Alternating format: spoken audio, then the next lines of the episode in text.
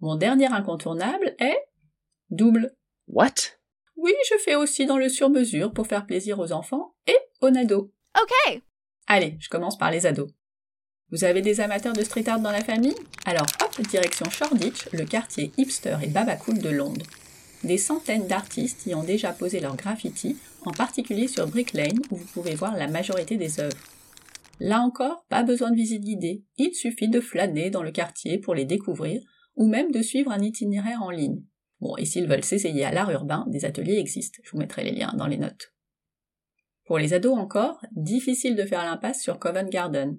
Il se passe toujours quelque chose dans ces anciennes halles restaurées, et les magasins de Neil Street sont plutôt sympas pour les fringues, les chaussures et les accessoires. Il y a aussi un Shake Shack, le meilleur fast-food de burgers de la terre entière. C'est vous dire si l'endroit est recommandable. Enfin, si comme moi vous avez des footballeurs, faites-leur plaisir en allant voir un match ou en visitant Wembley. Bon, ça, ça marche à tous les âges en fait. On passe aux plus petits. Avec eux, pas question de faire l'impasse sur...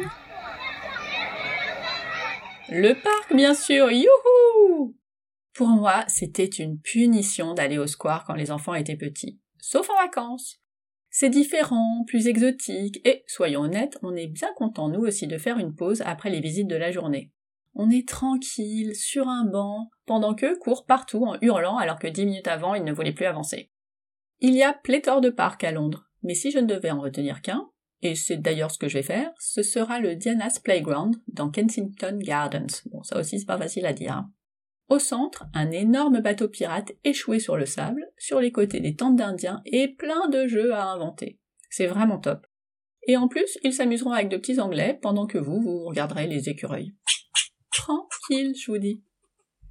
Et voilà Là, vous allez me dire, il est sympa ton top 5, hein, mais toutes les activités sont en extérieur. Genre, il fait toujours beau à Londres.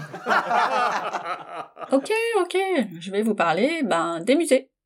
Bon, en vrai, ils sont tellement bien que vous allez même pouvoir les programmer s'il fait beau. Et en plus, ils sont gratuits. Number one, toute catégorie, le musée d'histoire naturelle. Il est top et il est immense, donc privilégiez la salle des dinosaures, elle est extraordinaire.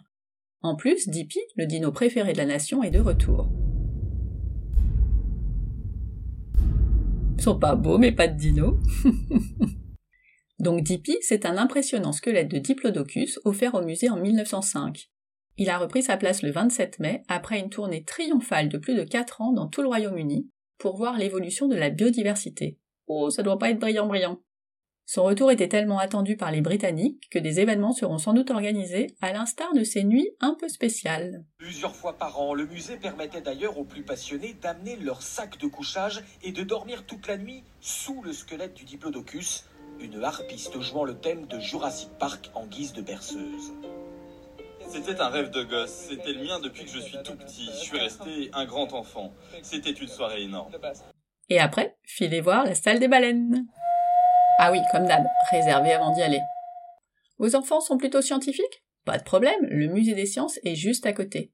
Même principe que la Cité des enfants à la Villette, le musée regorge d'expériences et ateliers en libre accès. La galerie Equinor est d'ailleurs présentée comme la galerie interactive la plus spectaculaire du monde. Ce qui est sûr, c'est que ça va les occuper un moment. Dans un autre style, mais tout aussi intéressant et gratuit, le Design Museum. C'est hyper beau et on apprend plein de trucs sur des objets cultes, l'évolution des ordinateurs, enfin tout un tas de trucs. On peut y passer un bon et long moment en famille. J'ai vu qu'une expo temporaire sur le foot arrivait bientôt. Bon, elle est payante celle-ci, mais ça peut inciter certains à passer les portes d'un musée. Moi, je dis ça. Le dernier truc en intérieur n'est pas un musée et sera à vos risques et périls. Si je vous dis le plus grand magasin de jouets de Londres. Eh oui, il s'agit d'Amlaise entre Piccadilly et Oxford Circus. Pourquoi je vous en parle? Parce que vous y trouverez des jouets issus de dessins animés introuvables en France, une énorme section Harry Potter, évidemment, et un rayon Lego de fou avec notamment une représentation de la reine. À défaut de la voir en vrai, Bon, prévoyez un peu de temps, car le magasin propose des tonnes d'animations sur ses cinq étages. Je ne garantis pas que vous pourrez repartir sans passer par la caisse, mais là, c'est vous qui voyez.